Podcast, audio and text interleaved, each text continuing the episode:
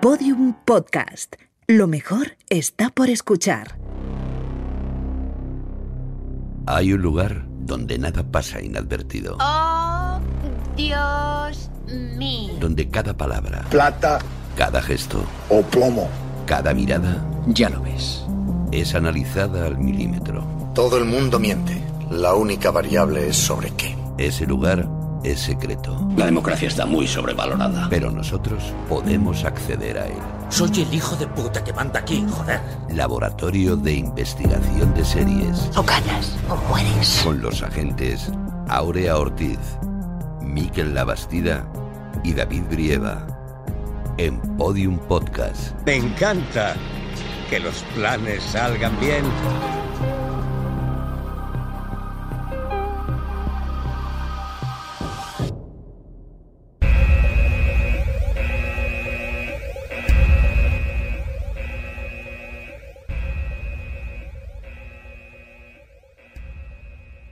Todo comenzó así. No me imaginaba que iban a hacer algo así, me habían dicho que eran buenos agentes. La investigación se les daba bien. Pero cuando empezaron con los teatrillos... mm, Ay, qué horror. Yo no podía escucharlos. Era la comedia de todas las conversaciones. Eh, sí, eh, lo- no, los guiones no estaban mal, pero ellos eran un desastre. ¿Por qué lo hacían? Nadie llegó a entenderlo, aunque no faltaban teorías. Mm, Yo creía que lo hacían para subir la autoestima. Los rumores decían que era una imposición de podium. Nadie les felicitó nunca, pero ellos se empeñaban en seguir. Espero que este documento sirva para llegar a entenderlos. Para, para, para, para. ¿Pero esto qué es? ¿En serio van a grabar un true crime sobre nosotros? Esto es más preocupante de lo que creía.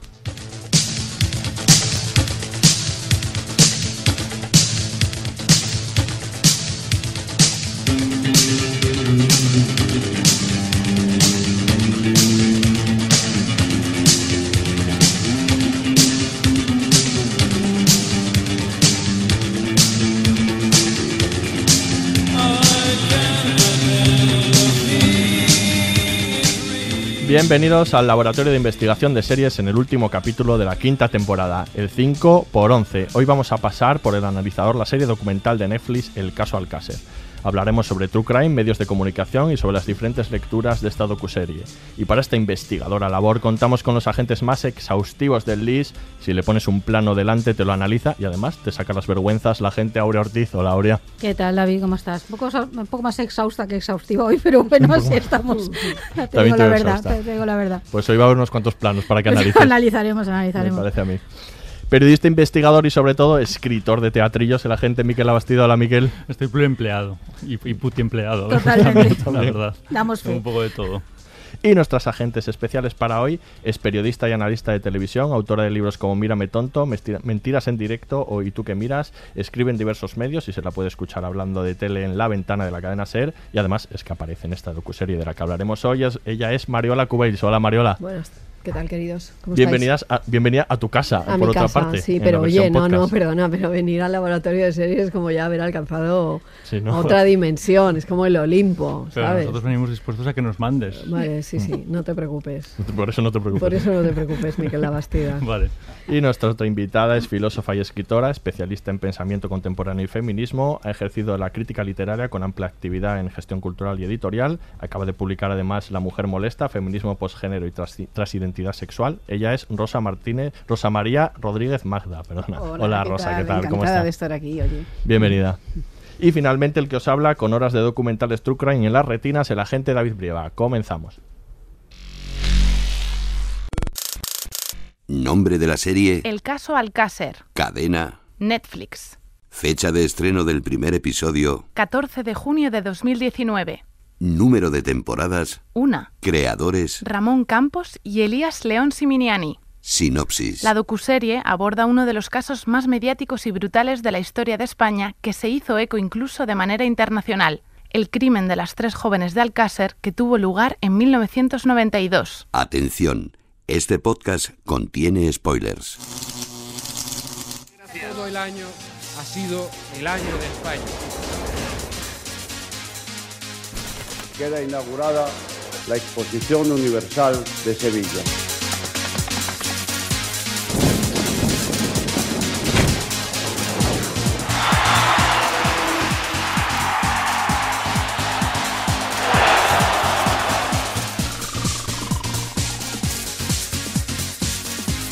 Nueve personas fueron asesinadas por un coche bomba que estalló en el interior de la casa cuartel.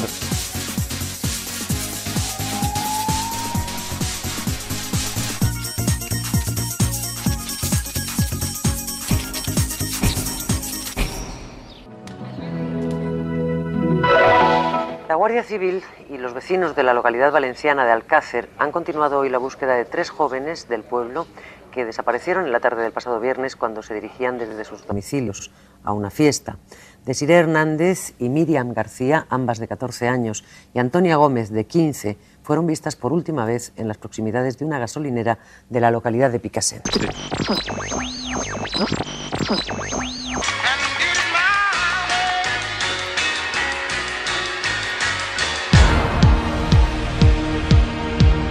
Espiral.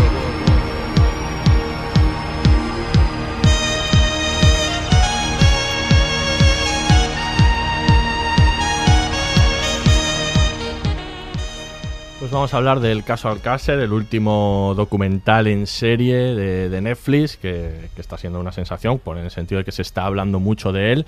Y eh, como hacemos cada vez que es un caso real, que se trata sobre un caso real, sea documental o sea serie, eh, nos gusta empezar hablando un poco de, del caso en el momento, antes de hablar de la propia serie y analizarla, eh, de cómo sucedió y un poco cómo nos afectó a nosotros, que, eh, que, en aquella época yo, por ejemplo, era muy pequeño, tenía 12 años y viviendo en el norte yo creo que no llegó tanto, aunque la trascendencia es nacional, a mí no me llegó tanto, a lo mejor yo creo las consecuencias al norte, pero sobre todo en el Levante, bueno, Miquel, Miquel a lo mejor dice otra cosa, ¿no? Está, ¿Tú, Miquel, sí? Con la que sí, estaba como poniendo. yo como parte del norte también, También, igual, exacto. Somos el norte. El norte. We are the yo creo, es- creo que influye mucho la edad, más que Sí. Sí, sí, más eso la situación seguro. geográfica. O sea, que, que no es lo mismo vivirlo con 12 que seguramente con 16 como yo, como yo lo viví y claro, para mí es un suceso de, de- de mucho impacto. Porque de alguna manera eh, lo, lo vivimos como nuestro. O sea, era un impacto sobre todo para los que teníamos más o menos la misma edad que aquellas niñas que se habían perdido y comenzábamos a ir de fiestas. Vamos, supongo no. Tengo la certeza de que no será lo mismo eh, vivirlo cuando eres una mujer que cuando eres eh, un hombre. Pero pese a todo, sí que es verdad que nos, no- nos metió un poco el miedo por dentro. Yo me acuerdo perfectamente de la noche en que. de la trayectoria, ¿no? De hablar de esas niñas, de qué habría pasado con ellas, de todas las elucubraciones que se iban dando. Y recuerdo la noche fatídica eh, en que las televisiones se volcaron con, con el suceso y no perder ripio de lo que estaban eh, haciendo las televisiones. Por horroroso que fuese, o sea, no había nadie que no estuviésemos eh, viéndolo, porque de alguna manera teníamos inoculado lo que, lo que, había, lo que había sucedido. Mm, no sé, eh, para mí el caso de Cáceres la verdad es que son, son, son muchas cosas. Yo recuerdo, por ejemplo, cuando yo me trasladé a vivir a Valencia, eh, pasar por la calle Bailén y pensar, o sea, en las cuando estaba conociendo la ciudad en los primeros días, decir, ostras, aquí era donde se supone que eh, se había escondido Anglés. De las veces que había visto esa calle de- en Vitoria, en la tele, eh, en, en diferentes informativos, muchas eh, cosas de Valencia yo las conocía por lo que había salido en televisión del caso Alcácer. Y luego empecé la carrera, empecé a estudiarla y justo era cuando se sucedió el, el juicio del caso Alcácer, con lo cual lo estábamos analizando, lo estábamos viendo con cierto horror como eh, lo trataban los medios. Entonces, de, de alguna manera, eh, yo he vivido de una manera a ver, bastante, bastante próxima, ¿no? Este, este caso me afectó de una manera así como muy próximo. Es que yo creo que es inevitable, tengas la edad que tengas, ¿no? Porque fue tan mediático el caso y tan. Yo que tengo una poca más de edad que vosotros, eh, es que fue. Me muy- gusta cuando hacemos esto porque a mí Sí. yo salgo favorecido. Siempre sales favorecido, pero eso va a ser siempre así, esto es un dato objetivo, no hay Sí. manera de arreglarlo, ya quisiera yo. En fin, eh, pero bueno, la cuestión es que es que fue tan brutal, ¿no? Da- brutal el caso, fue brutal el tratamiento de los medios, fue brutal el hecho que duró años, claro, porque fue eh, la desaparición, el asesinato, la en que le encontraron los cadáveres, el todo lo que se montó después, la, el periplo del padre, ¿no? Por los medios, el juicio, fue larguísimo. Y yo creo que vivido aquí en Valencia eh, sí que añade algo. Yo creo que hay una parte porque tiene que ver con que es una que el pueblo está ahí al lado, ¿no? Es que lo conoces, conoces los ambientes, conoces lo que hay. En ese momento Valencia yo creo que también está muy de moda con todo el tema de la ruta del bacalao y con todos estos ¿no? que también le daban una cierta fama o fisonomía ¿no? a, Bueno, eso que llaman el levante español también. y un estigma. Yo creo que son unas cuantas cosas, ¿no? Y bueno, yo creo que el impacto sobre las mujeres era enorme, las cosas como son. Aunque yo no tenía la edad de las niñas estas, pero esta sensación de, de esto que es, ¿no? De no poder salir a la calle o el peligro, ¿no? Todo ese discurso del terror ahí sobre las mujeres que, que el caso Alcácer no creó, evidentemente porque sí existía, pero vamos, favoreció de manera enorme y luego ha permanecido. Es que claro, el caso Alcácer yo creo que nunca se ha olvidado como tal. Es decir, que se llame el caso Alcácer. No sé, es que su nombre es una marca, ¿no? Ha quedado como tal y todo el mundo va a recordar esto. Hay otros casos que no recuerdas tanto, pero ese, yo creo que todo el mundo, sea la generación que sea, Sí. es un hito. eh, para- Y ahora más. Ahora, no, y ahora luego, más. A partir de la serie tiene, está teniendo unas consecuencias Lo ha que reactivado luego de comentaremos, muy manera. llamativas, ¿no? Pero Yo sí, sí. creo que cambia, Rosa. cambia bastante de haberlo visto como vosotros desde otra ciudad o Mm, verlo desde sí. Valencia. Porque de alguna manera eh, el horror, lo, lo truculento, lo, lo- lo duro, parece que siempre es un poco como alejado cinematográfico, está fuera de la pantalla. Y aquí eh, estabas eh, prendido de la pantalla porque sabías que había ocurrido aquí al lado, muy cerca. Entonces era esa ruptura de- del distanciamiento se, se producía y, y te sobrecogía mucho, mucho más. Yo recuerdo, bueno, como todo, todo el mundo, pues estar pendiente de, de todo, cómo se iba desmarañando un poco la- las, las cosas, después eh, siguiendo los detalles en, en la prensa también, no solamente en la, en la televisión, y después, como has dicho, Aurea, es que, es que fue muy, muy largo, porque estábamos eh, después toda la, la- Fernando García, todas las hipótesis que él iba eh, desarrollando, o sea, todo lo que alrededor se fabuló. eh, realmente yo creo que, que los que vivimos a- aquella, aquella época eh, hemos estado marcados por, Mm. por ese suceso. Ujú. Mariela, tú lo viste en directo y nunca mejor dicho. ¿eh? Eh, sí, yo además era una jovencísima periodista y era mi primer trabajo. Entonces, claro, para mí el caso Alcácer a mí me ha perseguido porque años después además me pilló en la tele y me pilló el Jui de Alcácer. Eh, que yo trabajé en ese nefasto programa de televisión, eh, que es una cosa de la que me avergüenzo bastante, de hecho he entonado varios mea culpas. Eh, yo lo que sí creo es que el caso Alcácer no sería caso Alcácer sin la televisión. Eh, Mm. Yo en, en el momento de la desaparición yo estaba trabajando en un periódico y os puedo garantizar que no tiene nada que ver lo que tú pones en marcha como periodista cuando estás trabajando en un periódico escrito, en una prensa escrita o incluso en radio, a lo que pones en marcha cuando trabajas en la televisión. Recordemos que era la llegada de las privadas, eh, el- el- una- especie como de mm, ingenuidad a la hora de ver televisión, incluso de hacer televisión. Yo creo que todo lo que se hizo se hizo desde sin saber qué estábamos haciendo en realidad. Y esto que decís de eh, cuando eh, como espectador, yo es que creo que no, no es verdad que fuéramos conscientes de lo que estábamos viendo cuando estaba sucediendo. Yo, yo recuerdo esa noche, la famosa noche, que yo trabajaba en el periódico, la famosa noche de Nieves Herrero. Yo, eh, yo no sabía, yo no era consciente de que, que aquello estaba siendo escandaloso. Yo me sentía incómoda, sabía que, que pero si, os, si analizáis la prensa de entonces os daréis cuenta de que se tardó bastante en acuñar aquello, en llamarle caso Alcácer, en llamarle telebasura, en echarnos las manos a la cabeza, porque no entraba en, en- en nuestro no estaba dentro de nuestro imaginario. Es decir, ese tipo de televisión, ese tipo de mm, llevar a cabo los sucesos, no, no había pasado nunca. ¿no? Eh, esto en cuanto al, al caso y en cuanto a que, que yo difiero con- contigo, Aurea, porque yo creo que lo que se acuñó es las niñas de Alcácer más que el caso Mm, Alcácer. ¿eh? cierto, O sea, sí. ah, Durante Mm. muchísimos años Es era verdad. tal, Sí, yo estuve con las niñas de Alcácer, tal. Y una de las cosas que decía Rosa es muy interesante, porque yo cuando estaba eh, trabajando en esta historia me daba cuenta de que eh, siempre decían los, los entendidos, los expertos, los filósofos o, o los sociólogos que era muy importante que las niñas fueran clase media y fueran como nosotros. Claro, ¿no? O sea, totalmente. no eran niñas lumpen, no eran niñas eh, de de un estrato social muy superior, tampoco eran niñas muy reconocibles y nos podía haber pasado a cualquiera de ellas. Vamos, yo era mayor que ellas, pero tampoco Mm. era una barbaridad. Y ese terror en el cuerpo eh, que trabajando no lo notabas. ¿eh? O sea, yo, eh, yo diferencio mucho además el caso desde como espectadora a- o como lectora o como ciudadana a como periodista, porque creo que si no hubiera sido periodista en aquel momento me hubiera aterrorizado mucho más. O sea, estabas tan metido que no... No, yo eso lo recuerdo perfectamente. Yo tengo una hermana más pequeña y es lo primero que pensaba También es verdad, y yo creo que en, cuanto a la situación geográfica, yo creo que eh, eh, Valencia, todo lo que significaba Valencia, tenía cierto estigma ya con, Sí. con la ruta.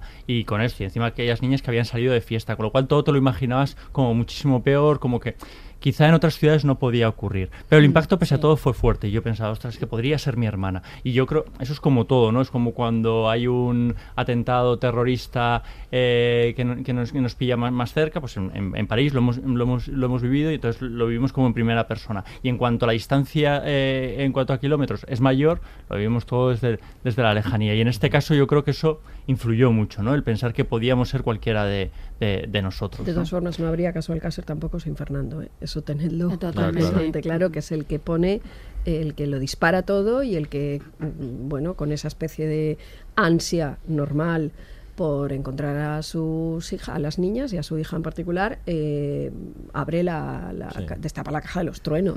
Y todo el mundo se tira en plancha.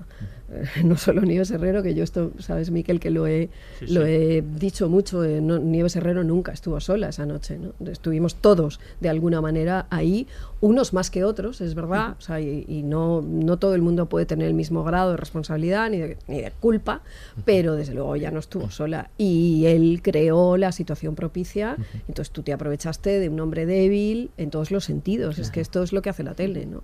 Pero yo creo que la, la autocrítica ha venido muy, muy posteriormente, que en ese, en ese momento no solo los periodistas que estabais cubriéndolo, sino los espectadores no, no teníamos una, una, no sé, una autocrítica moral o ética de decir, oye, aquí está pasando algo. o sea, No debería estar mirando imbuidos". Sí, esto, sí, ¿no? sí, Sí. sí. Pero vamos a ver, es que ya había pistas, o sea, y aparte el propio documental nos da cuenta de ello. O sea, decir, la propia Nieves Herrero, semana tras semana, entrevistaba a la hermana, le pregunté, o sea, a la hermana, no, perdón, a una de las amigas que no había ido esa noche porque estaba enferma. Eh, aparece en el, en el Sí. documental. Y eso fue semanas antes.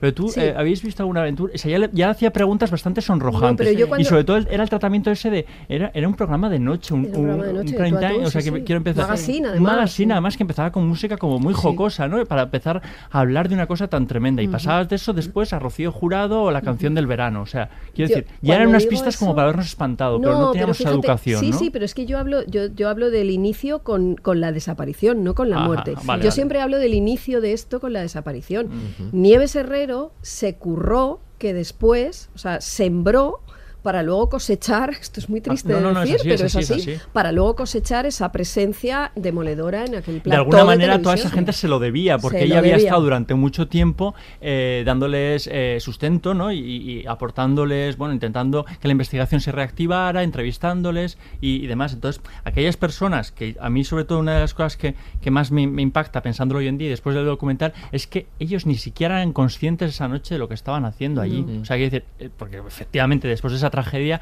te ponen en un lado y tú, o quiero decir, con unas tragedias muchos menos devastadoras, tú no, no te das cuenta de lo que estás haciendo hasta, hasta después, con lo cual ellos seguramente tardaron mucho tiempo en, Pero esa en- frase en- en que verse tú ahí. acabas de decir, se lo debían, es que a mí esa frase me la dijo Fernando García cuando, bueno, yo le entrevisté, le entrevisté muchas veces, pero la última ya que le hice una entrevista larga para el Juy de Alcácer, porque digamos que hacíamos píldoras después con sus declaraciones para meterlas en el programa, eh, yo la- una de las preguntas que le hice es ¿por qué eh, te sentaste en ese, en ese lugar, ¿no? en ese plató?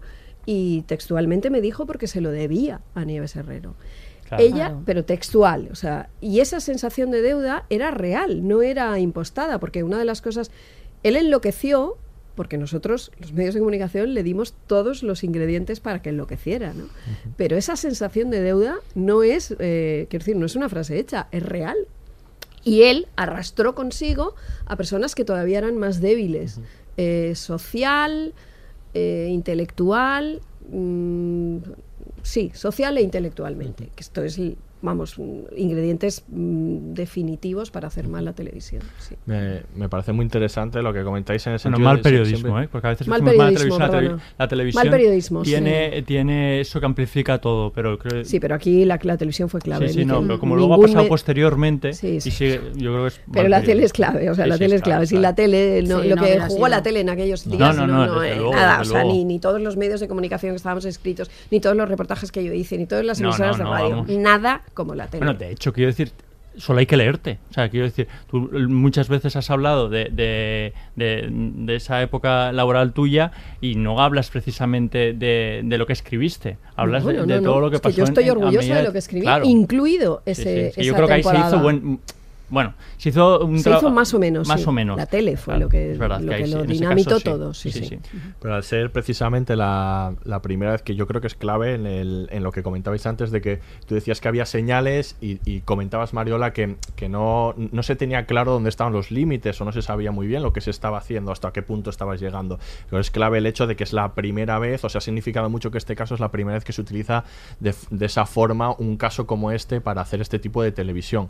Entonces, eh, sería interesante saber hasta qué punto este caso eh, marcó a la forma de hacer televisión que luego ha seguido durante, durante estos años hasta ahora, incluso también cómo marcó a la sociedad de aquel momento, ¿no? Porque antes de este documental, este caso tuvo como, bueno, un rastro claro en la sociedad en lo que hablábamos de, de, bueno, la seguridad que se podía tener aquellos años, que yo no viví, pero me gustaría saber hasta qué punto esto era real, ¿no? O sea, la seguridad se vio afectada y la gente cambió su condición, su, su forma de actuar y luego hasta qué punto también eh, tuvo consecuencias dentro de la televisión, hasta qué punto se sigue haciendo este tipo de televisión con estos sucesos hasta a hacer eh, hasta casos de amarillismo claro que, que han continuado como los de Madrid McCain y otros tantos, ¿no?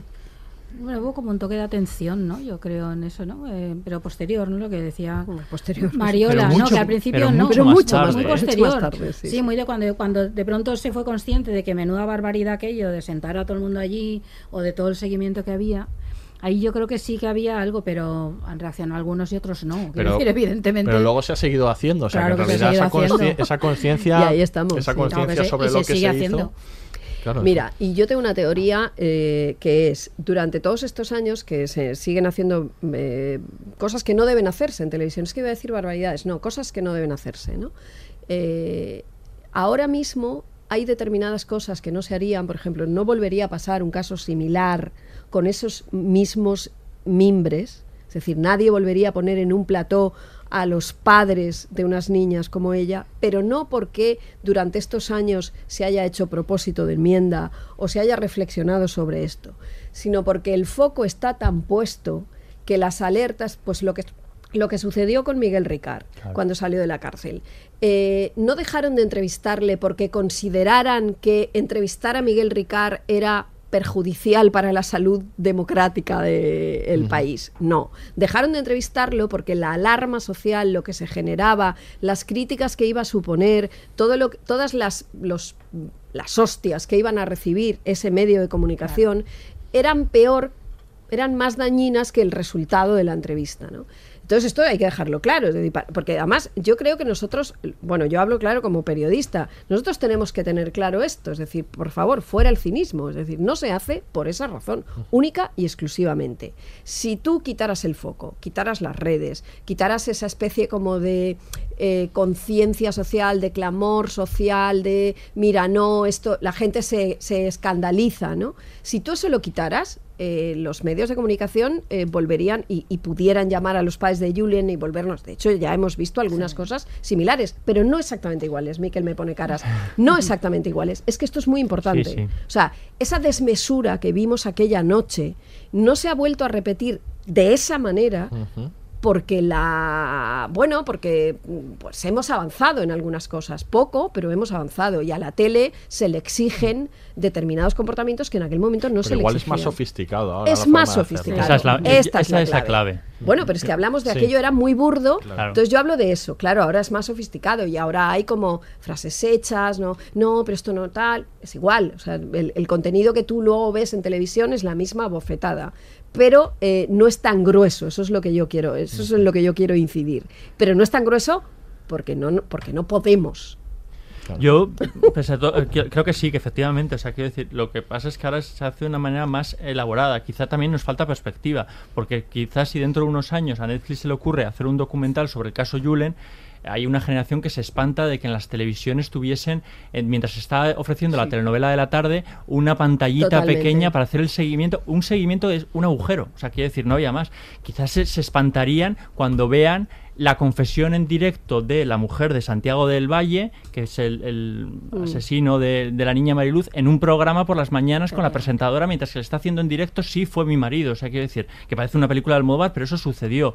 O como, volviendo al, cas- al caso Julen, un periodo, en un telediario de cierto prestigio se entrevistó al que había hecho la jaula que iban a meter Sí. de- dentro. O sea, quiero decir, son cosas que quizá aisladas no, no, no las tenemos tan en cuenta, pero que siguen pasando hoy, hoy en día. Incluso es que hay algunos errores que se van repitiendo cíclicamente. O sea, volvemos a, a los padres de las víctimas, les volvemos a, po- a- a dar una potestad. Algunos incluso obtienen cargos políticos y, y- y demás, les volvemos a poner en, en el foco.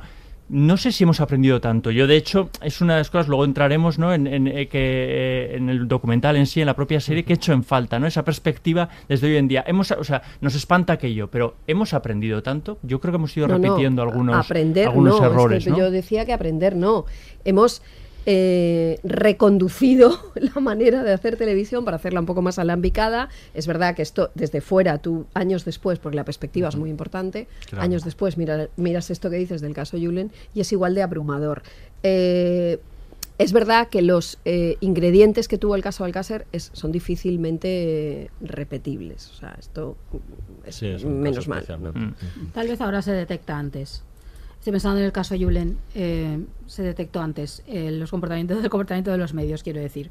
Eh, precisamente porque Ah, no, la experiencia de Alcácer, claro, sí. estamos esperándolo, entonces sí que hay pues una parte de espectadores que lo siguen, pero también yo creo que hay más parte de espectadores que no. Eh, eh, mientras que cuando el caso Alcácer en su momento estábamos todos atrapados un poco en eso porque era como la primera vez que eso pasaba y parecía difícil no quitar la mirada de ahí. Yo creo que ahora a muchos espectadores dicen no voy a ver esto y mucha gente pues no voy a ver esto del caso Julen porque no yo, hay una parte hay otra que sí. Yo, yo creo que sí porque por porque se detecta antes y porque a ver, y porque el otro que vivimos, del mismo modo que como periodistas eh, eh, nos podíais plantear esto no debería estar haciéndolo o esto que hice mal, lo decía antes Rosa, como espectadores también, es de no tengo que mirar esto, o sea, tengo que dejar ¿Sí? de ¿Tú mirar crees esto. que como espectadores hemos... Algunos sí. Yo, yo creo que no, no hemos, no hemos, vamos, hemos cambiado, hemos calculado también, como, como decías tú, el hecho de que las, los medios de comunicación requieren audiencia. Entonces, si la audiencia eh, tiene un cierto eh, rechazo por alguna cuestión pseudo moral, pues entonces eh, a lo mejor se, se, se frena. Pero los medios de comunicación requieren audiencia y los espectadores eh, tienen un morbo tremendo, o tenemos un morbo tremendo hacia estas cosas. Y yo creo que, que además lo tenemos porque, porque está de una forma eh, como, como muy mezclado el, sentimiento. Se mezcla o se vende como solidaridad, pero realmente es un morbo. Tú quieres ver hasta el final los últimos detalles para después decir qué horror o yo soy solidario con, pero esa es una, una hipocresía de, de la audiencia. Y, y creo que en el caso de, de, de Julen, pues eh, quizás es que había detalles menos escabrosos, pero también cuando se preguntaba cuándo murió, si sufrió, si no, o sea, estábamos rozando ese, ese, mismo, ese mismo listón. Sí, pero fíjate, los padres de Julen salieron, sí, eh, hicieron alguna declaración. Sí, no se les sentó No- en ningún plato. No se les sentó se- en ningún plató, por ejemplo, recordad el caso de, del Cuco, cuando, cuando la Noria, recordad aquel boicot pionero en televisión eh, publicitario. Eh, difícilmente sentarías a un, al padre de una víctima en televisión, insisto, no porque no quieras sentarlo. Y el caso Miguel Ricard también era curioso, es decir, recordad que había una entrevista pactada, recordad que hubiera podido acudir a un medio de comunicación perfectamente, entre otras cosas porque él había cumplido su Condena. pena, su condena, ¿no? Entonces, eh, quiero decirte que esto, en esto hay que ser también muy cuidadosos, es decir, no, no, eh, aprender no, sí que hemos, eso, insisto. eh, Las alertas, es verdad que se activan. Las alertas se activan antes, y pero se ha contagiado a otros medios. Quiero decir, por ejemplo, Claro, ahora existen los medios claro, digitales, sí. cosas que antes no existían, y ahí también es un coladero de, de- de- de muchas cuestiones. Quiero decir, mm, Y se retroalimenta, sí. ¿eh? La tele y las, y las redes en esto se retroalimentan una barbaridad. Pero entonces sí que hay mayor rechazo. Si lo que estás planteando es las teles deciden no, por ejemplo, no emitir lo de Ricardo, no, no sé qué, porque no por una cuestión de ética, sino porque sabe que va a haber un rechazo. Eso quiere decir que se ha habido un cierto cambio Va a haber un en la audiencia. Hay una parte de la audiencia que no va a cambiar, pero eso quiere decir que el rechazo es lo suficientemente grande como para que se plantee no hacerlo. Hay alarma Una más que cadena, rechazo. claro, Hay ya. una alarma que sí, no pero sabe significa- que no va a caer bien y que esa crítica es peor que la audiencia que pueda Sí, conseguir. con ahí te voy, pero no significa que no tenga audiencia, ¿eh? No, no, Hay un no cierto postureo con eso. yo no- Ahora no no se puede decir abiertamente, visto eso, no, no esto, no sé cuánto. Pero cuando tú ves, analizas las audiencias en televisión o en los medios digitales, te alarmas, o sea, del Claro. No, interés claro que te alarmas, y- desproporcionado y siempre va que a alarmar suscita eso, cualquier suceso por que pequeño eso- que sea. En eso ¿no? soy muy benevolente con el espectador y con el lector Ya, y yo con creo que el es oyente. excesivamente benevolente. Porque yo siempre creo que el espectador nunca tiene la culpa o la responsabilidad. La responsabilidad la tiene el que, el que dota de Pero- contenidos eso Yo- y el que pone en el veces- escaparate creo- algo que tú que, que a ti te impide apartar la mirada porque no todo Una el mundo vez, es igual pero la viendo segunda la vez tele. que vuelves ya deberías No, haberla no, apartado. yo no no, estoy de no, acuerdo. yo creo la que tele como es un vicio privado, la tele es Pero un yo- vicio yo privado. creo que como espectadora, igual que como ciudadana, porque forma parte absolutamente de la condición de ciudadano hoy en día, Sí. ser espectador, esto es así, Totalmente. y es- porque forma parte de ello. eh, yo también soy absolutamente responsable de, de qué miro. Mira, hay una. Yo hay- creo que lo soy. Y puedo caer la primera vez, porque ahí hemos caído todos. Eh, O sea, lo de pronto estás en la tele, ves algo y dices, Dios mío, ¿qué es esto? Tengo que verlo. Pero si caes una segunda vez, lo siento, Mm. esto ya, Pero esto ya el problema no está- es culpa del comunicador que tiene toda. O sea, yo no le, le quito ni media, evidentemente, a los medios de comunicación. Esa es la responsabilidad principal.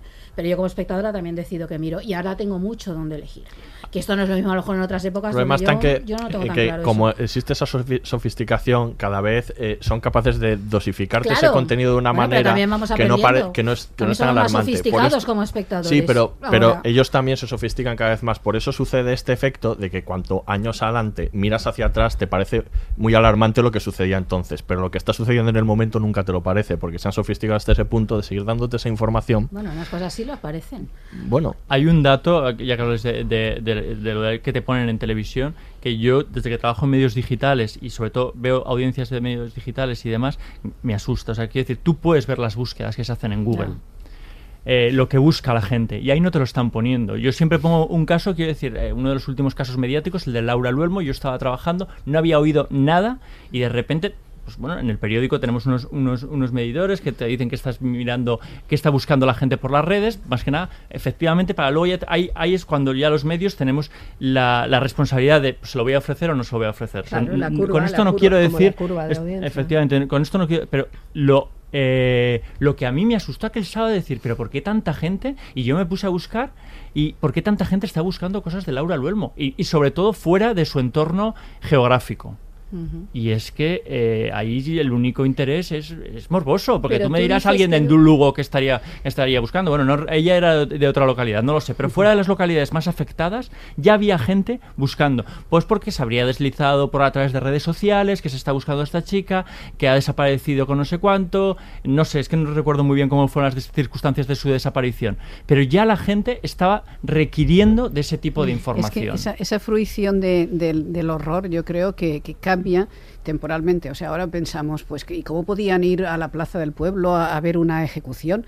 Y nos parece terrible. O, o estamos haciendo Claro. el análisis de- del caso de Alcácer y dice, ¿y cómo los medios podían meter los dedos tanto en, en las heridas de, de la, la familia.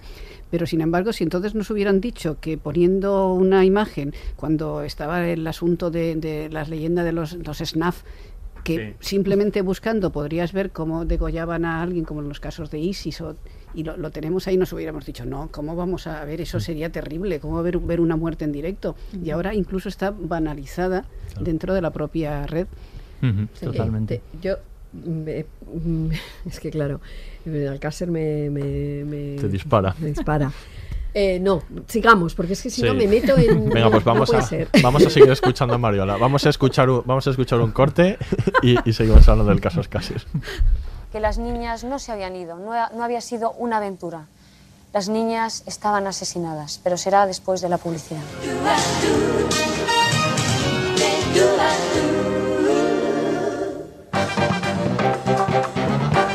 ¿Cómo se podía ir a publicidad aquella noche? O sea, ¿Cómo no nos rasgábamos las vestiduras todos de, pero cómo que nos vamos a publicidad? Pero no nos podemos ir a publicidad. Y mira, en las pausas de publicidad yo sí recuerdo, claro, nadie se movía de ahí, ¿no? Entonces, claro, esos padres ahí esperando los cortes sin moverse, a mí siempre me pasmará que ellos pudieran estar ahí en esos momentos sosegados, bueno, en estado de shock. Yo creo que ni siquiera la propia Nieves Herrero era consciente de lo que íbamos a ver esa noche aquí. Yo desde luego no. Era la primera vez que sucedía algo así. Aquello fue un aldabonazo para todos, para los periodistas y para, y para el espectador, ¿no? Que el espectador yo creo que también se sintió agredido, ¿no? Porque era, claro, no podías apartar la mirada, por supuesto que no, pero es que aquello va dirigido a tus impulsos más primarios. ¿Cómo vas a apartar la mirada de ahí?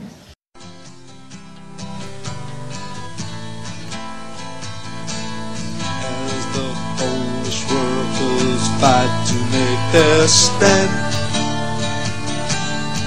And behind them every honest working man. Escuchábamos a Mariola en un ejercicio de metapodcast, como no se ha escuchado en tiempo. Desde luego la frase esa de después, lo sabremos después de la publicidad, es como el resumen El de todo, Y la de todo ¿verdad? Es como del resumen. Y hay una. y- exacto, porque además la sintonía sintonía. era Es tan, tan, tan sintonía que no te la podías, eh, no te lo podías incluso es que creer. esa, esa noche pusieron incluso la- toda la cabecera, porque yo pienso, quizás esa noche podría haber empezado de repente en directo, ¿no? Sí, Eh, hacer Herrero, no, algo- no hubiese hecho falta. Claro, neutro, algo neutro, más, no hubiese sí. hecho falta de repente. Tarara, tarara, porque la cabecera antes eh, duraba un minuto y medio, ahí no tenía nadie miedo de que la cabecera se, se fuese a la publicidad y la aguantaron entera. Es que es ¿Sabéis qué pasa además esa noche? Eh, claro, los que cuando estás en un plato de televisión y sobre todo en directo, eh, es todo muy, muy tenso, es decir, estás muy, la adrenalina está disparada, ¿no? Eh, y tú no miras nada, es decir, yo he hecho programas en directo y es que se podía estar desplomando una señora, te decía, señora, que ya hemos vuelto de publicidad, siéntese usted bien, que me da igual y no va a salir al baño, ¿no? Y, y- y claro, todo el equipo técnico está trabajando. Es que esto, esto hay que, hay que pensarlo. Y Nieves Herrero estaba trabajando. Y en los cortes de publicidad, esto que se ha dicho alguna vez, de ella pedía cortar y tal, no, es decir, no, ella estaba trabajando.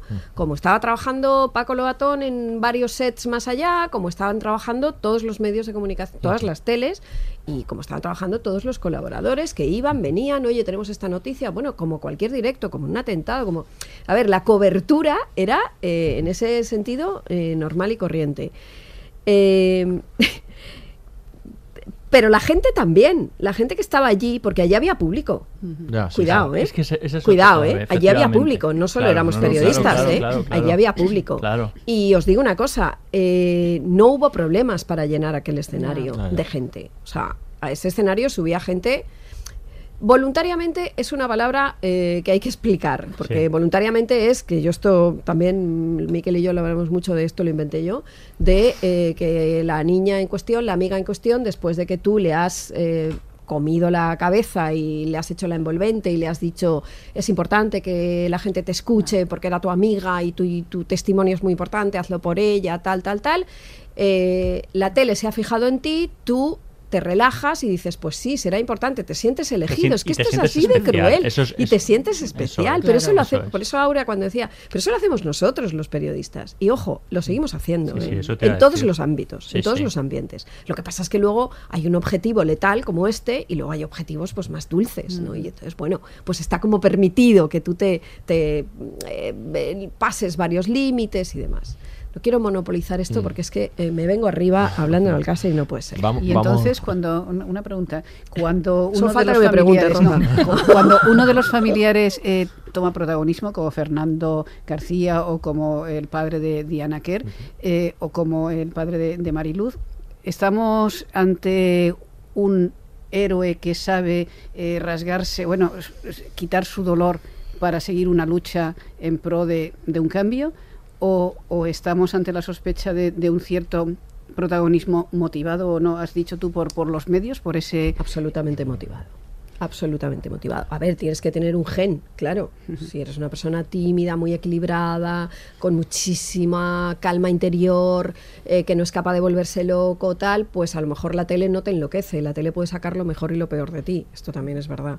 Pero yo, el caso que conozco personalmente, que es el de Fernando, te puedo garantizar que ese hombre enloqueció por nuestra culpa. Y porque después nosotros fue, fue además masacrado por por por, eh, por todos, por los mismos todos. por los que lo In- habían incluido elevado la a los presentación, altares. incluida Claro. la presentación que se hace de él un poco en la en la Sí, sí, serie. ahora hablaremos de ello, pero, ahí. pero Tremendo, sí, sí. tremendo, sí. Sí, vamos a avanzar hacia el documental y lo que es interesante, bueno, tú Mario has participado en él, lo que es interesante también es saber por qué aparece este documental ahora, en estos momentos, ¿no? O sea, qué es lo que lleva a, a que se hable de... Es por la fam- la mm, el auge, digamos, de los documentales True Crime, que está bastante de moda, es porque este caso ahora se, se entendía, porque hay un, eje- un objetivo dentro del documental claro que, que en el que había oportunidad ahora de, de conseguirlo, de contarlo, de contar una historia, ¿por qué es? Yo creo que esto ¿Por qué no, creéis ¿no? que es? Yo no creo que haya un objetivo. Bueno, ¿cuál es, el- cuál es el- esa es otra eh, pregunta interesante, desde luego, que es cuál es el objetivo del documental. que- No creo que que haya ninguna justificación de ese tipo. Creo que tiene que ver con el auge del true crime, efectivamente. Creo que si vas a España y dices qué casos hay que podamos hacer, el caso Alcácer lo va a decir 10 de cada 10. Bueno, esa fue la Yo manera, esa fue la manera en que Ramón Campos, el productor, Claro, convenció claro, a uno de los eh, responsables de Netflix. O sea, le- se- estaban en una entrevista y le dijo, yo no conozco a nadie de aquí, te, te reto a que preguntes a tres personas de cualquier sea el género, la edad o, o, vamos, quiero decir, diferentes y eh, les preguntes por el caso Alcácer y lo van a conocer. Yo no sé, yo no conozco exactamente cuáles son las motivaciones. Bueno, Eh, esto Ramón es sí el, que 20 lo ha el contado, 25 ani- a propósito del- Claro, del, sí, 25 sí, esto lo ha aniversario, contado, ¿no? Él está interesado Mm. en ese género, había hecho el Eso caso es, Asunta. y había hecho el caso mí, de hecho, cuando me llama, eso me es. lo explica así. Bueno, él y yo habíamos hablado en un sarao en el que nos habíamos visto, que te acuerdas, que no sé si recuerdas que te lo conté, que me dijo, me le- le- yo conté, porque claro, el caso Alcácer me persigue, ¿no? O sea, muchos años después, cuando ya creí que lo había olvidado, ahora viene un documental y aquí estoy hablando con vosotros de este tema. Eh, Bueno, previamente no, pero estoy- apareciste ahí en pero la pantalla. Sí, sí, pero yo fui consciente ¿eh? de aparecer. Además, estoy, en- o sea, quiero decir, eh, estoy contenta de lo que he hecho en pantalla. ¿eh? Yo creo que además esa posibilidad de que hubiéramos salido más entonando ciertos mea culpas lanza un mensaje muy positivo hacia el resto. Es decir, Mm. lo hicimos mal, lo hicimos mal, lo hicimos mal todos, no pasa nada. No, no, es no, importante, sí. no, no, lo hicimos mal. Es, eso, es que eso, eso es súper aplaudible. o Es sea, que eso- no, pero es que eso es Hay alguien que exista que no se haya equivocado. Es verdad, oye, es verdad que hay gente que es más certera en algunos momentos o que la vida no se le cruzan algunas cosas. Pero Sí. quiero decir, es que arrepentirse es- está bien y hacerlo en voz pública y no pasa nada. Lo que eh, Ramón a mí me entra diciendo esto, que bueno, que está interesado en el género, que a mí personalmente es un género que me gusta mucho, eh, porque a mí que no me, no me gusta la información de sucesos, me parece que ese género aporta el sosiego y la, y la perspectiva que a mí personalmente me interesa, ¿no? Si tú te documentas, porque a mí me interesa mucho más eso que la noticia, yo soy poco de actualidad, de inmediatez, y el género me interesa. Entonces él me lo cuenta, yo había visto el caso Asunta, a mí me parece que Bambú hace cosas que están bien, eh, otras que no tanto, claro, pero bueno, en ficción ya se sabe, y entonces no sé, él me cuenta exhaustivamente por qué y qué es lo que va a hacer en el documental. Y no creo que haya más razones, ¿eh? no hay otras razones más que abordar un tema, lo que decía Miquel es muy importante, todo el mundo sabe de qué, para, para hablar con Netflix, claro, todo el mundo sabe de qué estamos, de qué tema estamos hablando y evidentemente a mí me ha sorprendido una cosa, yo eh, salgo de vez en cuando en la tele, en diferentes mm, teles, en generalistas, en no generalistas y tal, me ha sorprendido muchísimo la cantidad de gente diversa, que- más, mucho más que cuando he salido en tele generalista, que me ha dicho te he visto en el caso Mm. Alcácer. y nuevas audiencias, imagino. o sea, Nuevas decir, audiencias, nuevas- sí. Gente joven. Es que es Netflix. Sí, joven y de otro tipo. No, pero pasma, o sea, es, lo que es pasmoso es que la tele generalista tiene más audiencia en número de espectadores. Parecería. pero Parecería, no, no, nada que ver. claro, o sea, nada que ver. Y claro, es el caso Alcácer. Si hubiera salido en Parchís, que Mm. también es de Netflix. Sí, sí, me sí, lo sí. habrían dicho. Bueno, hay que darles un tiempo que igual también me lo dirían. Claro que no tengo nada que decir sobre Parchís. Encantado. Perdón. Ojalá, no ojalá He Mario hablando de introducido este, este momento para desengrasar. Ojalá Mario hablando de Parchís. Por favor, hablando del lado y las fichas. Basta. Bueno, está claro. Eh, eh, Aurea, por Ahora favor. pongo un poco de seriedad. Aurea, Aurea, porque, o sea, os he mirado a Aurea y Rosa Estamos como liberando tensión, Estamos liberando tensión. no-. El, bueno, está claro que entra dentro de, de este fenómeno masivo que lleva mucho tiempo de true crime, no solo en documentales, en ficción, también hay un auge en muchas, muchas series que sobre crímenes reales, el American Crime, muchas otras, ¿no? Y, y bueno, y, y comparte con todos estos documentales, yo creo que, bueno, muchos aspectos, ¿no? De, los que han sido exitosos, de eh, Making a Murder y otros tantos, en los que se pone en cuestión que son exitosos, yo creo, por muchas cuestiones como puede ser, por ejemplo, la desconfianza en las instituciones, ver cómo fallan las instituciones y los procesos policiales y judiciales en muchos casos. Esto tiene par- hay parte de lo que aparece en, en este caso, ¿no? Que, que va por ahí. Mm, todos los temas de las teorías de la conspiración y de la ocultación, que también atraen mucho a los espectadores de estos tipos de, de true crime.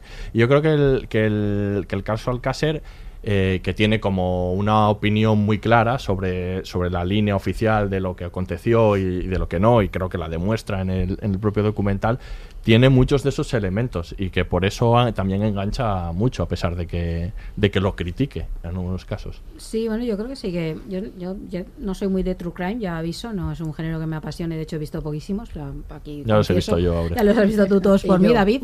sí, pues vale, bien A mí me está. gustan, sí. No, no, no, no sé. em, La fascinación de, por el mal que tanto hablas por es otra cuestión, que este es es otra otro cuestión tema que de nuestra sociedad, sí. Yo creo que tiene que ver con que es esto, muy con evidente, intentar sí, eh, sí.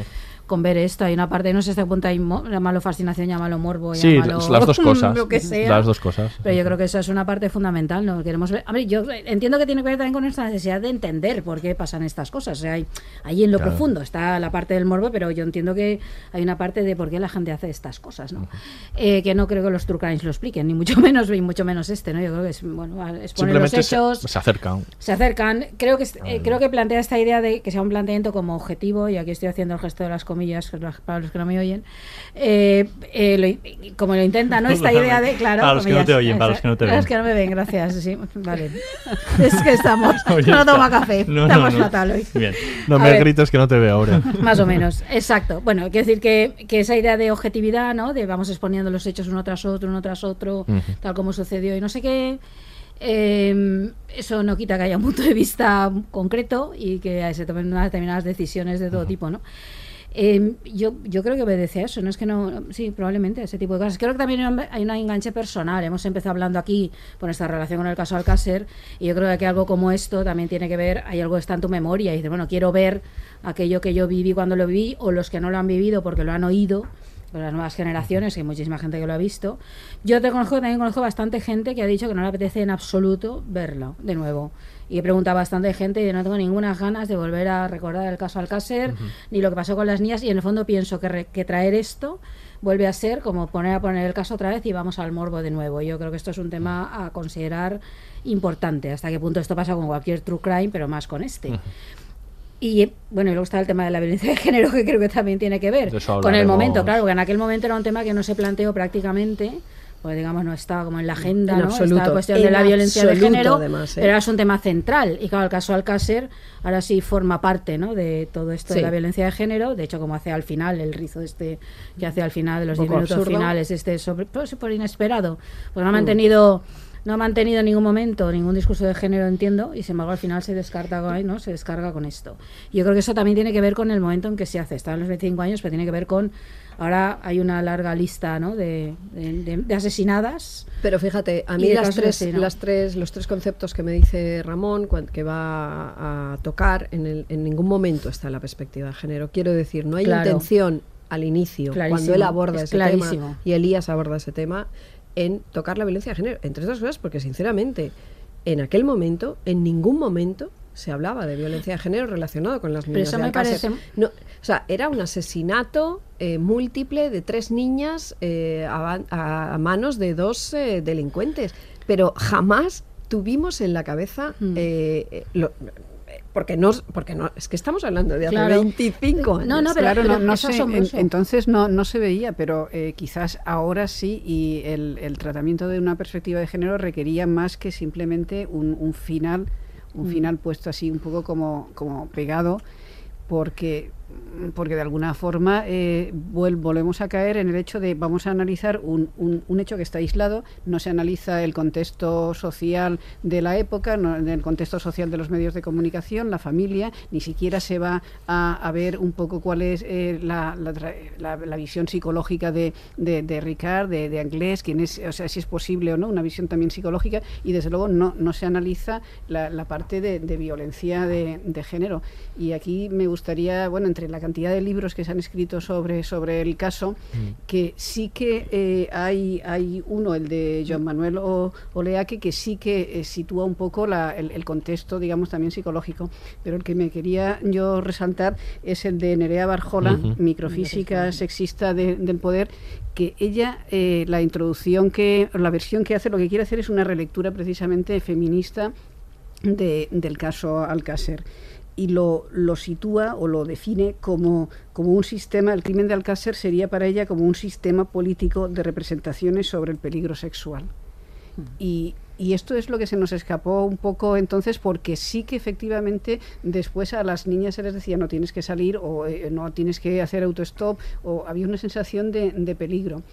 No inducido realmente, pero si hubiéramos analizado, si hubiéramos analizado cuál era la estructura, digamos, eh, de, de violencia implícita o de discriminación sobre, sobre las mujeres, o podríamos haber aclarado mucho más la, la- la situación. Yo no creo que, que cabe pensar que esto es una maniobra y por medio de la cual resulta que eh, se, se situó más a las mujeres en, en- dentro de casa, se, se, la- se les privó de, de una libertad que estaban. No, no se trata, no se trata de eso, pero realmente conformó, sin que haya ninguna mano negra, conformó esa sensación Mm, de, de peligro y el entonces no, lo, no nos dábamos cuenta. pero de una ser, manera pero- natural, eso es claro, lo que yo siempre insisto, Pero eh, por ahora favor, manos sí que- negras no. No, no, no, pero ahora sí que podría, y a mí me parece que esa es un- una cosa que hubiera engrandecido a, a- a la, la- la serie, sí que podría haber analizado cómo de alguna, de alguna manera eso se inscribe dentro de, de, de qué se entiende por libertad de la mujer, qué se entiende eh, por, por relaciones y cómo se, se visualizan y cómo se plasman todavía hoy las relaciones entre eh, hombres y, y mujeres desde un punto, de, si quieres, eh, marginal o, o cómo la violencia extrema puede ser manifestación de a lo mejor una, una violencia más sutil, más, más de bajo intensidad, que es un poco lo que comenta Nerea, o sea, esa microfísica, esa microfísica del poder, ella toma el concepto de, del filósofo Michel Foucault, o sea, es el poder no es algo tan concreto, sino pen- penetra los cuerpos, está en el ambiente, lo penetra todo. Y ella dice, bueno, lo penetra todo y lo penetra también de una forma sexista.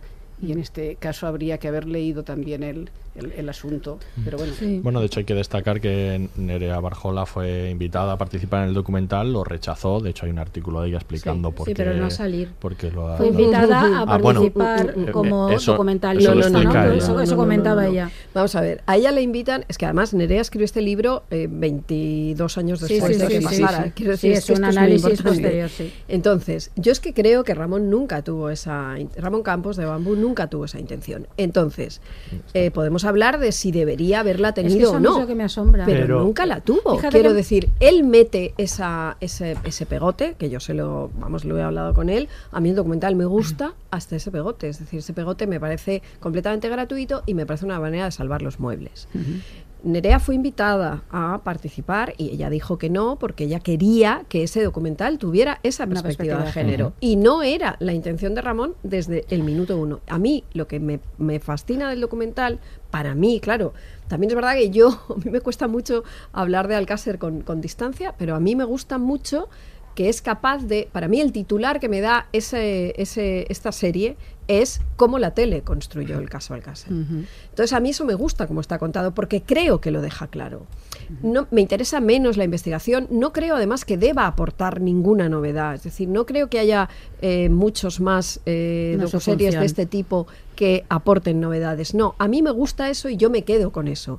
Creo que lo de la perspectiva de género, sí, podemos pedirle a cualquiera que la toque, que la haga, que la diga, pero no es esa la intención del documental. Lo que pasa es que fíjate, a mí me asombra, perdón, que a mí me asombra eh, que Ramón Campos no se plantee ni siquiera eso. Es decir, porque, a ver, yo- a ver, es que una cosa es lo que sucedió en el momento y que en aquel momento no se hablara de ello. Esto lo entendemos perfectamente, por más que ahora nos pueda parecer bien o mal, pero se entiende. En aquel momento Pero ese es que- debate no estaba. ¿verdad? Es que en aquel Nadie momento se hablaba. hacían bromas en televisión sobre el maltrato. Nadie decir, hablaba la gente de se reía con Claro, "Vale, le pego- sí, y ahora yo cuando eso eso lo yo pego a mi entiendo, mujer pero que casa. 25 años después te plantees voy a hacer un documental sobre el caso Alcácer Pero ¿y qué y no se meta contar? y- ¿Qué no pero, pero ni se Eso plantees es lo que no entiendo. ¿Qué queréis? O sea, pues que fue un caso de violencia es- de género inscrito en unas determinadas Primero, relaciones el docu, el entre docu hombres no y mujeres tiene, como decía pero es Rosa que, por ejemplo, el docu no tiene voz en off. Esto Claro, es muy claro. importante. Entonces, eh, no hay ninguna voz que pueda decir qué pasó en aquel momento relacionado con la violencia de género, porque no había nada relacionado con la Pero violencia. se de podía haber entrevistado a un sociólogo, a Ya, un pero es que por ese era el punto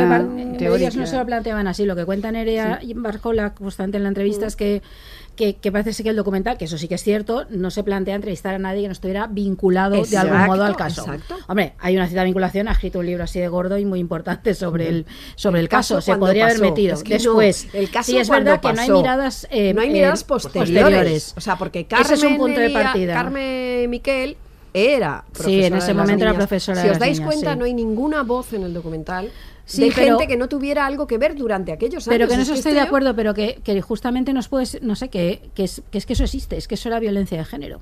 Es decir, podemos no llamarlo así en el momento, pero lo era. Lo es como son la mayoría de los casos, muchos de los casos que hay, y eso corresponde a determinadas realidades Sin que ninguna duda existen. que era Entonces, violencia de a mí, por ejemplo, sí que me, me llama la atención, no sé cómo se debería haber hecho, no, no, ni nada. Yo creo que el documental es como es y como han querido sus autores. Yo ahí, yo creo decir cosas como deberían, Pues- si deberían dejar de ser. Pues no yo no vale. estoy de acuerdo, ¿eh? O sea, precisamente. yo creo que era como querían sus autores hasta ese final. Ya, claro. Creo que ese es que final, el creo que ese final- final no es lo que querían los Es que- autores es y- que y, estamos creo que eso que está de mal. Es una coartada, final, es una porque coartada. si no Pero yo creo- final, No, no, no, que no, nadie no, le hubiera no, no. reclamado. Yo No, sí, yo creo que sí. no, yo creo que sí. no. Yo A estas alturas, mucho no. antes En me estaba preguntando, 2019, pero ¿para no. qué se está haciendo esto? O sea, quiero decir, o sea, yo, termi- yo terminé de ver el documental y dije, al margen de eso, que lo encontré un pegote y, y efectivamente para salvar los, muerte- los muebles, eh, pensé, eh, pero ¿cuál es la finalidad? Claro. ¿Qué me quieren contar? O sea, al final lo único que queríais era volver a sacar el caso Alcácer de, de, de los baúles y volverlo a poner de actualidad y volverlo a contar porque sí. Pues hombre, yo creo que también se les puede... O sea, vamos a ver, no, no, no voy a echar- no voy a hacer una enmienda a la totalidad, pero creo que se les puede exigir cierta responsabilidad. El caso Alcácer no es un caso cualquiera. Volverlo a traer genera unas consecuencias. Vuelve a revivir eh, algunas eh, cosas nefastas, como todo lo, lo que hemos eh, dicho sobre el tratamiento con los familiares. Vuelve a poner las mismas imágenes.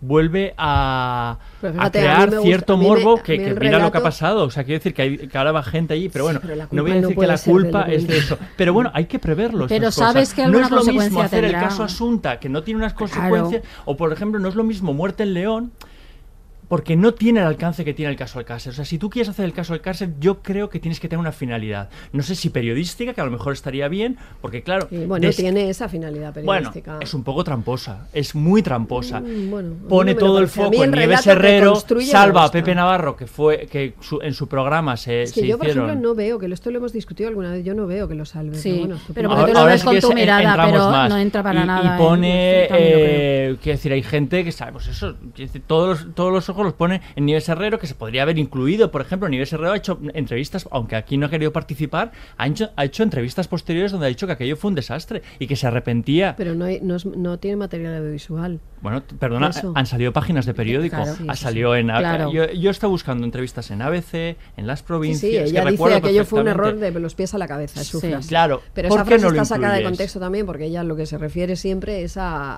a, bueno, achaca, digamos, la culpabilidad a la cadena de Mm. televisión en la que ella trabajaba, a la dirección, que era Manuel Campo Vidal, y a un poco los, las directrices Hubiese que estado bien que en el documental nos contasen que la dirección era Manuel Campo Vidal. Mm. No nos lo dicen.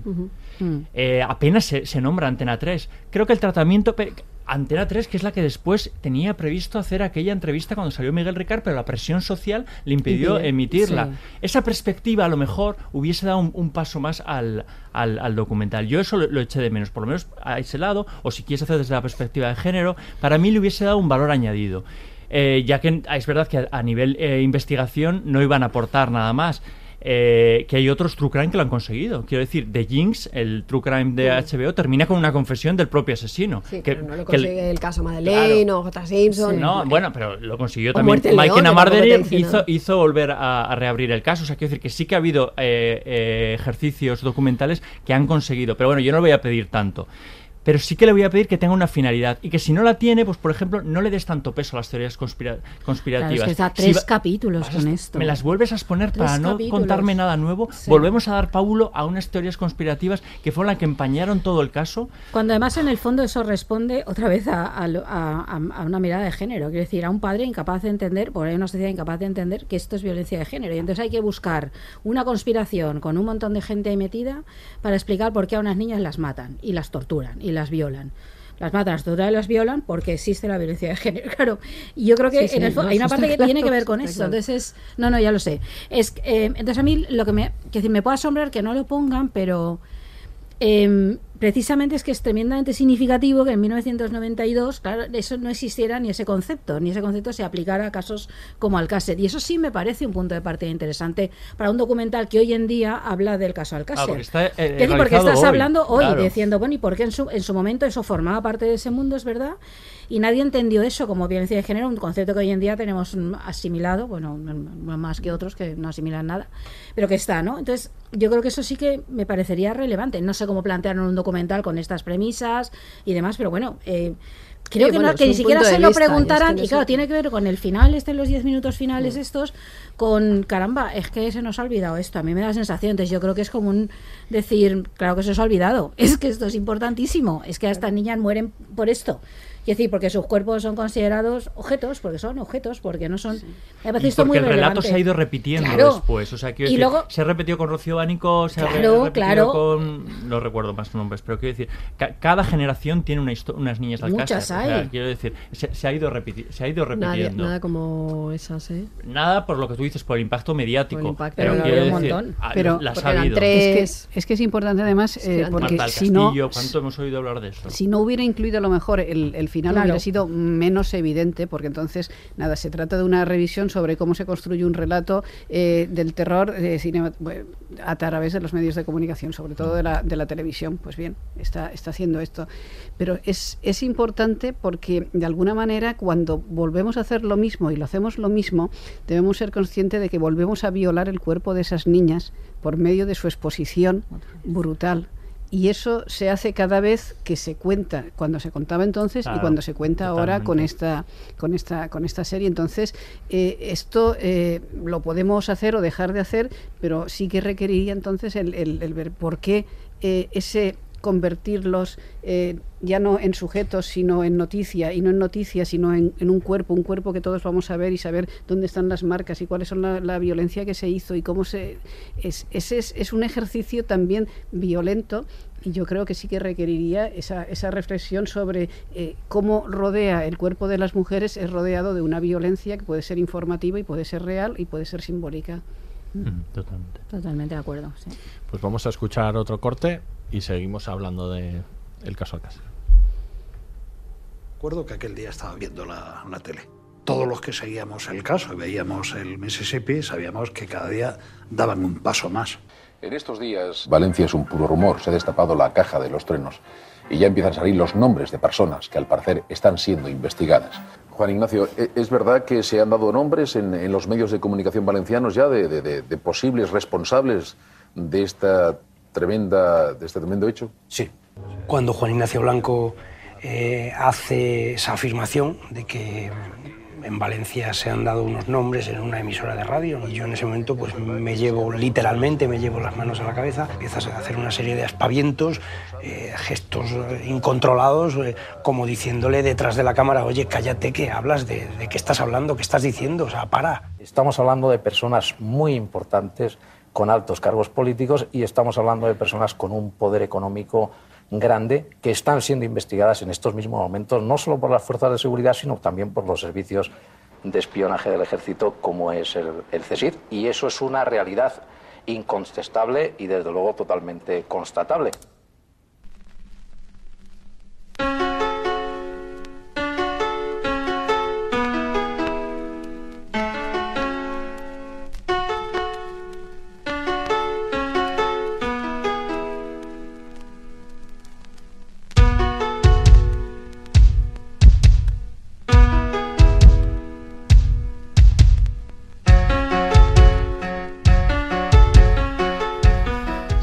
Hablando del caso Alcácer, se está calentando la cosa, ¿eh? Se está ca- Hoy, Hoy ¿eh? hay debate, Es hay el debate, podcast sí, más calentito que he visto yo. eh, Pues eh, efectivamente yo creo que también es clave mm, y, es, y por eso también es producto de que nos acaloremos tanto. Yo, que- yo que he visto muchos True Crime, Mariola también, es verdad que muchas veces los True Crime se construyen, a pesar de que sean casos reales, como ficciones, con puntos de giro, con, con, con cliffhangers al final. A mí es Y aquí yo creo que... ellos, eh, de hecho. Claro, es que yo creo que aquí el problema es que lo tenemos muy cercano y que muchos otros Claro. Crimes que vemos los disfrutamos prácticamente como ficciones, como si fueran ficciones, y para quien los han tenido cercanos probablemente sean muy graves muchas de las Mm, cosas que aparecen, ¿no? Eh, pero nosotros en este, claro, todas estas cosas vemos. Si hay algo de manipulación en la información o, o cómo se, eh, se está interrogando, se está hablando a los testigos, pues lo estamos viendo de otra manera, ¿no? Nos ofende más o menos. Y, y yo creo que al final eh, este, esta docuserie, que probablemente tenga una intención, y si no es intención, posibilidad seguro de venderse internacionalmente, lo hace también con parte de estas claves, como algo que enganche, o sea, como un, como un true crime que enganche, eh, eh, por otra parte. Lo que pasa es que, claro, nosotros le estamos aquí también dando las vueltas a según qué cuestiones, como por ejemplo, a mí me parece también criticable, eh, me gusta muy poco, tengo que reconocer, de las cosas que menos me gusta es la participación de los documentalistas en la serie.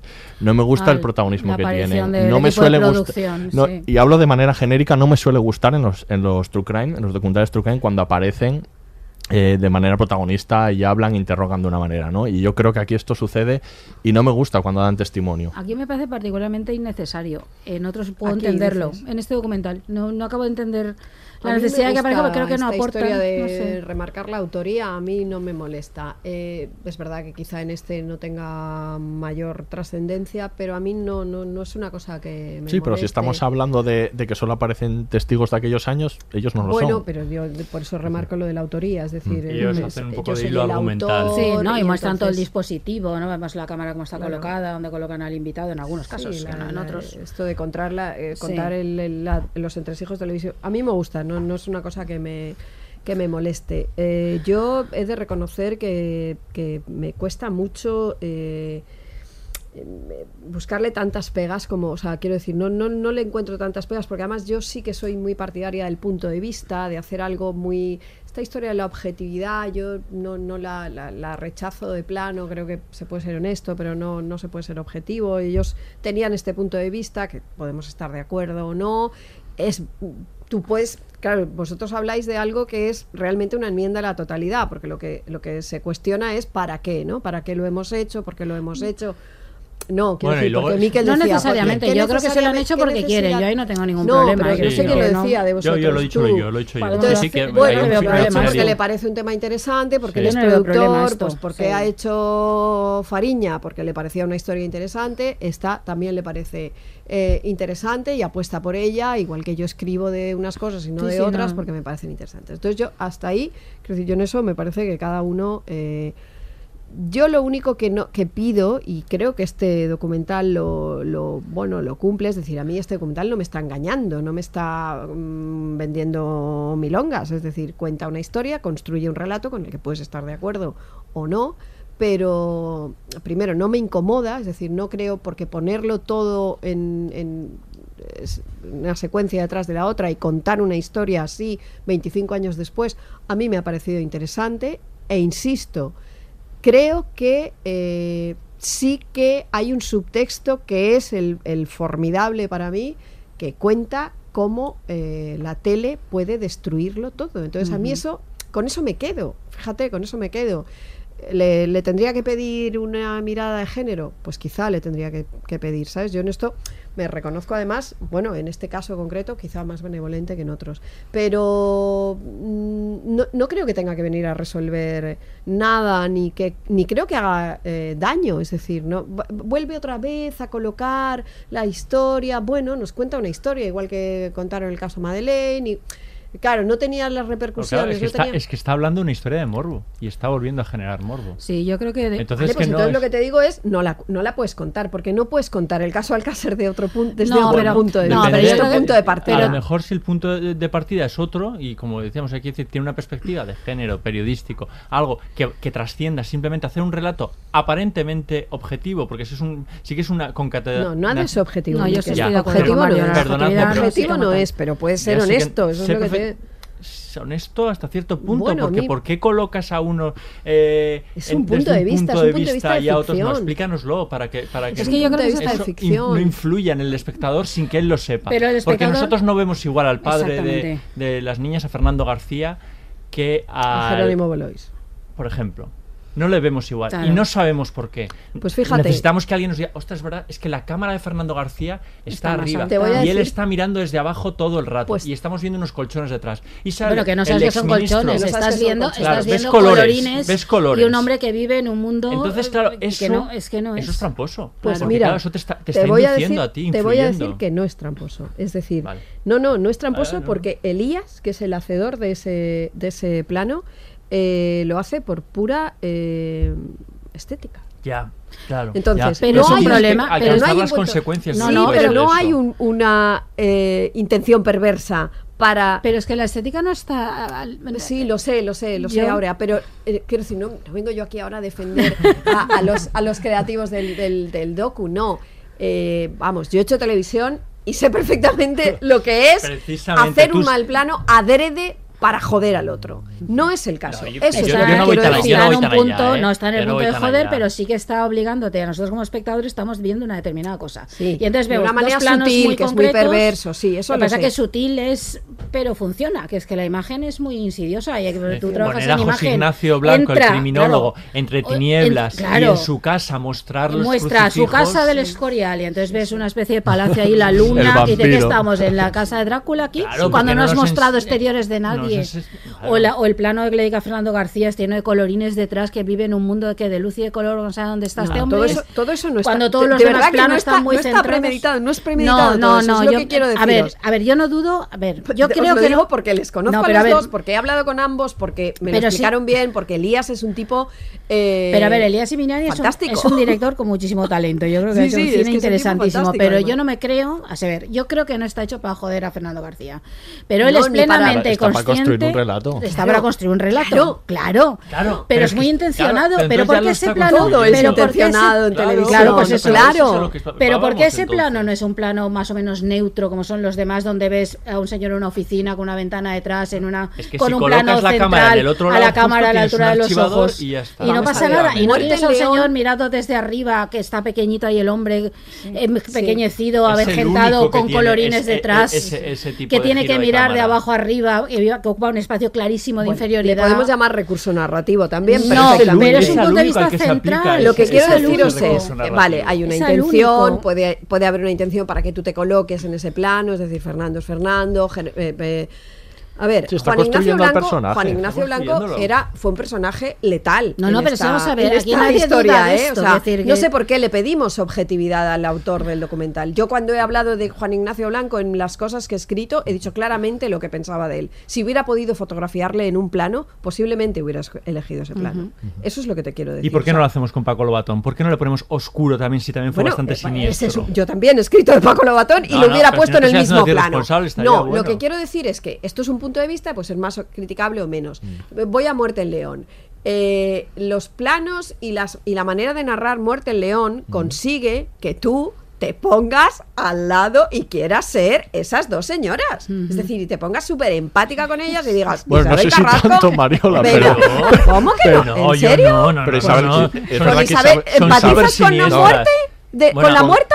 Venga, no, no, no, no, no, por supuesto te caen simpáticas estas tipas. No, me parecen ¿Te parecen siniestras. Bueno, en general. No a mí me llama mucho la atención porque no las conocía, pero me parece una casa de Bernarda Alba que como si tú dices, yo ahí no quiero entrar. No, quiero entrar, sí, pero la, asesinada es mala, mala, mala, es la mala de la película y entonces... exactamente, y ellas dos, la manera de contar ese relato, tú puedes decir, qué divertidas o qué frikis son. Y él, tú sabes que eso te capta la atención y dices, uy, qué guays. ¿No? Eso también es una manera de relatar por un supuesto, suceso. no, sí. Sí. mala es Isabel Pero que Carrasco, elige- que pero- han no he matado dicho que por el amor Pero de claro que construyes claro, un claro. relato y se hace un punto sí, de sí, sí, vista, sí. claro. Pero es que yo creo que, a ver, es que esto me parece esencial. A ver, tú trabajas en los medios y como tal, o todos los que estamos aquí más o menos tenemos una formación en estas cosas y podemos... Y, pode- no, porque y solo enten- haces cosas guays. no como... Por favor, no. Ya, nada, en fin, ya Bueno, me has descolocado, ya está bien. los teatritos. Sí, es verdad. ahí te hemos bajado ya Ahí ya, voy perdiendo terrenal. Aura. En fin, eh, pero yo creo que eh, en el punto de vista de espectadores que decido ver un documental, cuando un espectador se pone delante de un documental, mm, baja la guardia, porque la idea de documental, documento, le, es como la predisposición de voy a creer esto que me están contando, a menos que sea muy evidente que esto es mentira o que me están manipulando. Si eso no es muy evidente, que aquí desde luego no lo es, eh, ca- esto pasa por verdad y esto se va a convertir en el relato oficial de- del caso Alcácer, porque ahora nadie se va a poner a hacer otra serie, por mucho que se refuten algunas cosas, que no todo, porque hay cosas que están muy bien, pero otras cosas sí se pueden más o menos refutar o discutir. Entonces, quiero decir, no, yo, si te colocas, no te, no te colocas en posición de ficción, por más que se empleen procedimientos de ficción, pero tú estás en posición de. Es un documental y la gente piensa que si ve un documental esto es la verdad, porque te están diciendo datos, hechos, te ponen fechas, te ponen tal. Pero siempre hay un punto de vista. Es que yo creo que esto es lo que, lo que siempre hay que entender. Evidentemente hay un relato construido y una elección. Y esa es más o menos evidente. Yo creo que hay momentos que es muy evidente. Igual que creo que acaba utilizando las mismas técnicas que puede utilizar a Telecinco cuando habla del crimen de no sé qué. Y entonces pone la cámara a recorrer como en plano subjetivo el camino que recorría el asesinado. Es que hay un o pone el palo con el reloj, el policía poniendo el Mira, palo ese plano- con el esto como no diciendo nada como lo mismo. Ese plano, ese Dices, plano, hombre, ese plano eh, me dio o un respingo, claro, porque me hombre. parece insólito además en, Claro. el, en el relato e innecesario. No, o el tipo que pone a hacer fotografías ahora de porque evidentemente no está fotografiando a nada, remedando como cuando fotografiaba a las muertas cuando estaban allí. dices, ¿de verdad? Pero es un documento. ¿Necesitas hacer esto? Eh, Es que esto me Ya, parece de, de- de sí. Crónica de sucesos de Elías está Telecinco. debajo de, de- De de donde la vecina Exacto. diciendo aquí no lo podía ver, sí lo podía ver. Eso es Dando muy de Antena 3, de sí. Telecinco. Sí. O sea, quiere decir, como diciendo, bueno, pero ¿en qué te basas? O sea, estamos Hace repitiendo falta. lo que se hacía hace 25 Claro, años. y no- hace- no Sí, pero mira, yo recuerdo esos, esos planos que me recordaron mucho porque lo había visto hace poco, el caso Madeleine, no sé si lo habéis visto, que hay un hay un montón de parte del documental que exactamente recorre esos caminos, Claro. vuelve otra vez, vuelve al origen, vuelve al inicio. Bueno, es verdad que hay planos eh, perfectamente Los de la casa, sí. va a la casa y están en, la- en el sitio donde encontraron a las niñas. Sí, esta vez lo de la exposición de los cuerpos que decía antes Rosa. que parece- Algunos de estos que dices, caramba, es mejor". necesario. Estás aquí remedando, estamos recordando que estaban aquí las niñas del colchón, el no sé qué, el no sé cuántos. Dices, ahí sí que tiene que ver, yo creo, con la cuestión de género. A veces que aunque no te lo plantees, en el fondo estás volviendo a traer a las niñas como objeto y otra vez a sus cuerpos de nuevo ahí. Yo creo que es que esas son decisiones, pueden ser estéticas, todo lo que tú quieras, yo no dudo, pero que yo no me creo pero la- la- en un la- director la tan experimentado, efectivamente, sí, ni está lejos, ni está fuera de la ética. No, Tiene sus No, pero- consecuencias. Efectivamente, entonces yo creo que tiene Yo lo que intento consecuencias. deciros es que no hay eh, una...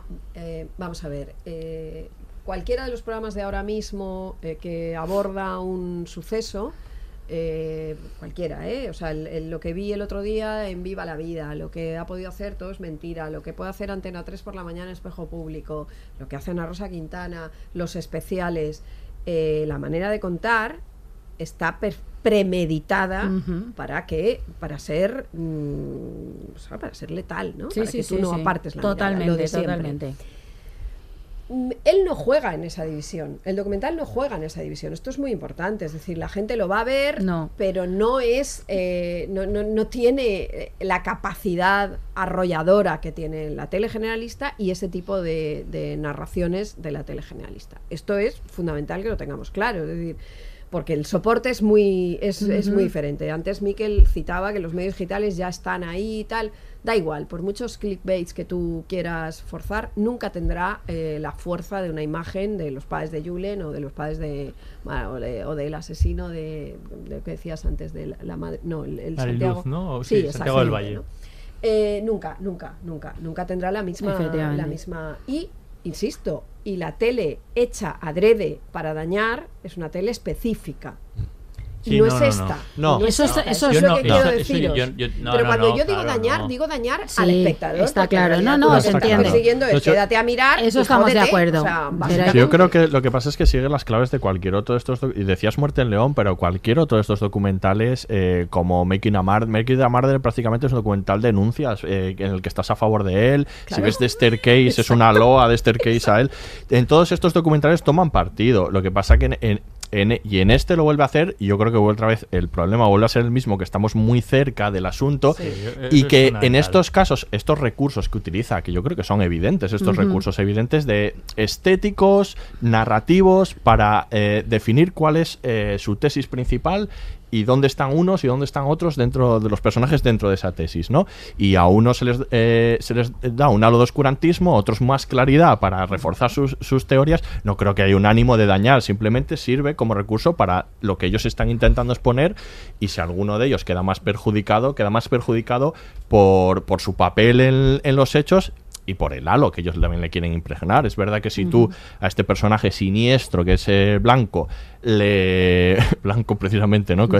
precisamente le rodeas de oscuridad, es una oscuridad que probablemente él tenga, pero que, que es, es, una decisión es que esa, obvia y clara. obvia, y clara. que, le coloca. Con, con Otra cosa es eso, si hace falta. hablar y ya es un personaje siniestro. Pero es que igual decir... hacen falta más cosas, porque todo el mundo no sabe cuál es la historia de Alcácer. Igual esa oscuridad pero si está contando, la historia porque era un personaje. Pero deja que la gente tome decisiones, porque si no estás tomando al, espectador por tonto y le estás diciendo, como no te vas a dar cuenta, te Aquí cuento. te presento a Drácula. Decir, o no es perverso no las cosas que dice Patricia Murray, Murray pre, sí. pesa que la ponen en un, en, en un son, entorno son eh, terribles. idílico. idílico. Sí. Mis primeras prácticas periodísticas fueron con Patricia Murray. Solo sí. digo destapate, eh, o sea, Miguel, aguanté una tarde porque pensé, Ahí yo no voy a esto, esto Ay, no, o sea, este tema, queridos, no, tampoco cierro, paréntesis, no cierro paréntesis, pero quiero decir, no lo recordaba hasta que de repente dije, ah, me acuerdo de esa tarde perfectamente, o sea, en que yo, pero yo salí espantado o sea, quiero decir, las cosas que decía. Pero quiero decir, allá la ponen, parece una señora anciana. Pero luego se retrata ocurrente, tiene mucha importancia. Ocurrente. En, el, en, el, documental lo que cuenta es real, ¿eh? Pero, pero ella le lleva a Fernando. Pero, ¿eh? si nos la hubiese puesto como señora siniestra, veríamos en la oscuridad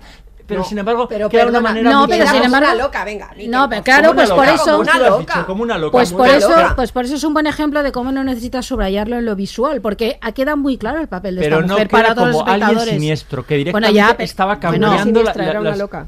No, pero yo sí que creo que queda no con alguien manipuladora y que está moviendo bueno, los hilos clarísimamente. No, no, pues mira, positivo ahí no hay nadie que pueda decir ah, nada positivo de ella viendo el documental no puedes.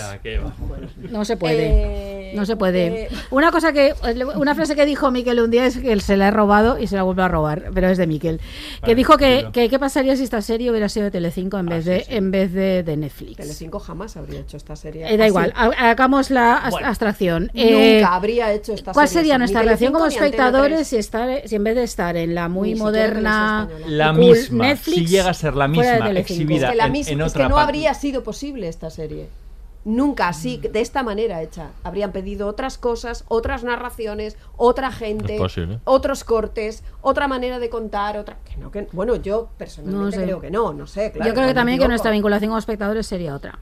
Bueno, de hecho muchos no, no hubieran ni visto siendo de Telecinco, yo. Formulado Netflix, de otra manera, formulado de otra manera, a lo mejor mm, la, la, formación podría ser, a lo mejor está más cerca de Telecinco de lo que pensamos sí. la serie, aunque esté en Netflix, que que a lo mejor no es no tiene pues es verdad que Netflix le otorga esta pátina de bueno de calidad que no hecho, a, sí, cool. hubiera pasado si. La, el documental de Michael Jackson hubiera hecho Telecinco estaríamos igual de espantados sí Claro, mm. es que ¿dónde está el límite? Es decir, no, yo creo que es una manera distinta de construir un relato. Es que. Sí, sí, sí, eso no lo niego. No, sí, sí yo creo que la cuestión que pone aquí ahora es si, si Netflix blanquea, ¿no? Sí, no, sí.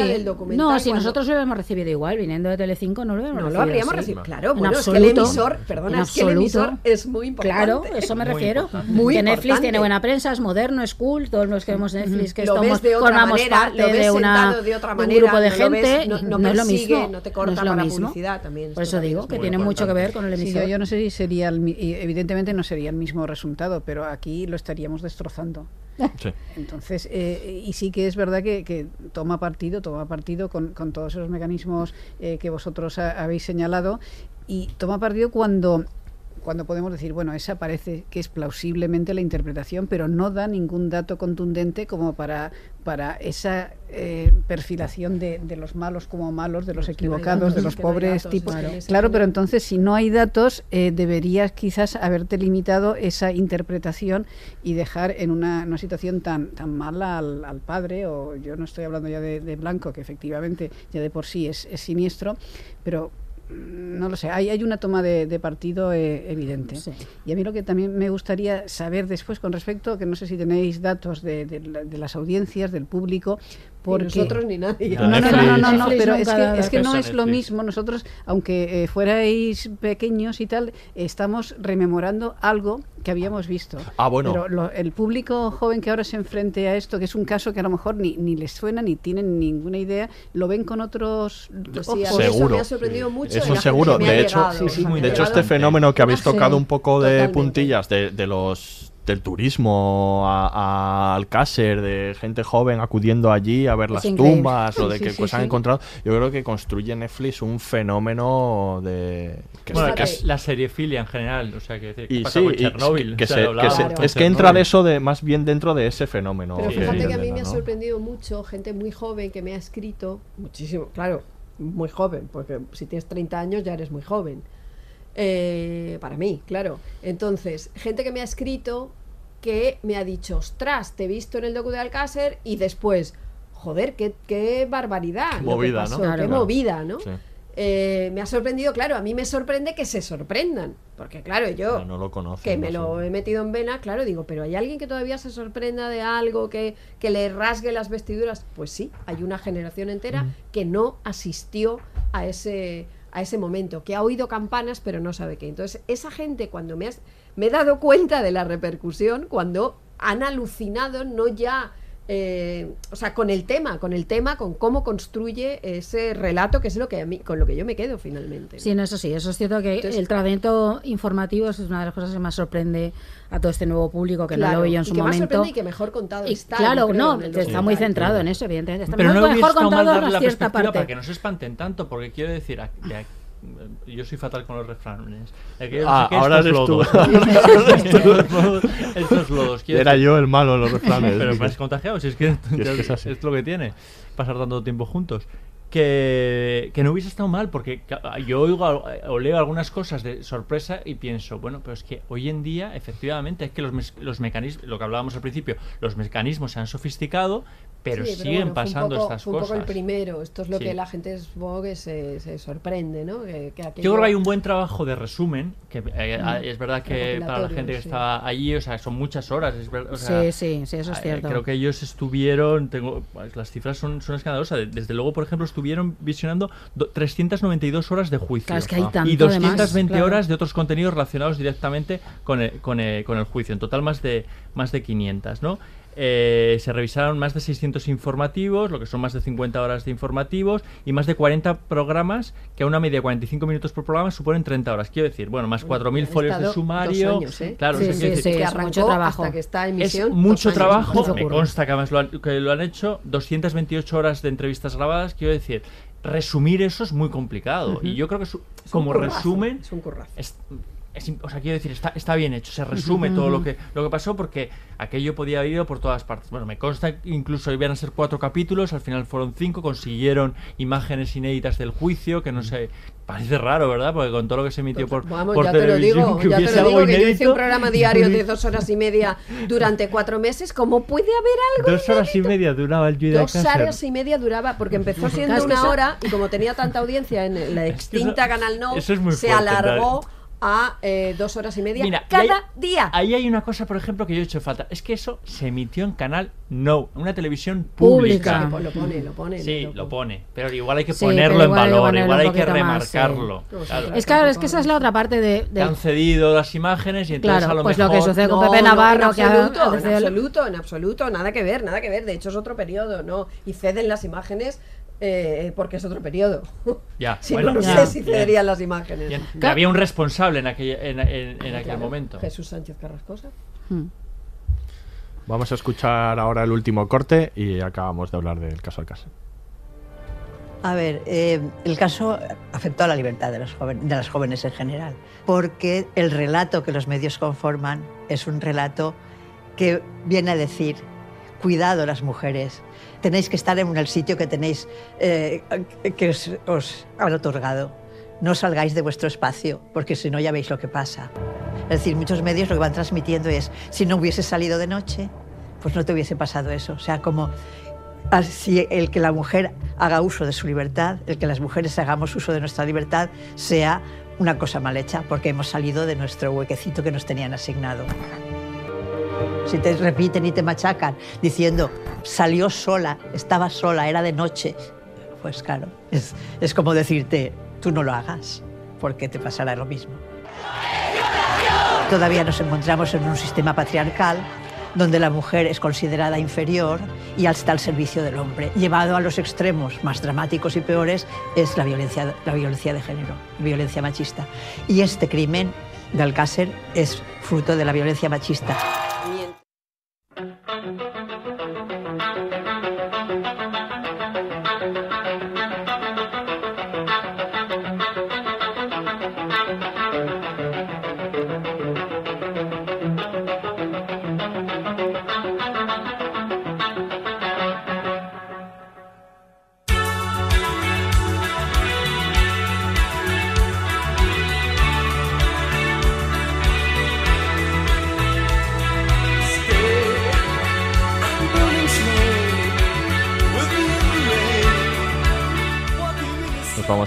Finalizar. Sí que se está calentando esto al final, sí, ¿eh? sí, porque hemos seguido mientras oíais ahí Sí, hemos seguido. sí. cosas, sí. No, yo Bueno, sobre todo quiero decir, a mí me parece que es una labor muy trabajada, me consta que han trabajado eh, muchísimo y que creo que resumir esto era una cuestión súper complicada. Entonces yo terminé eh, o sea, de ver el documental y pensé, oye, está bien resumido. Y luego ya empezaron mis dudas, muchas Mm. dudas, que son las que has puesto durante eh, hora y media aquí. Yo.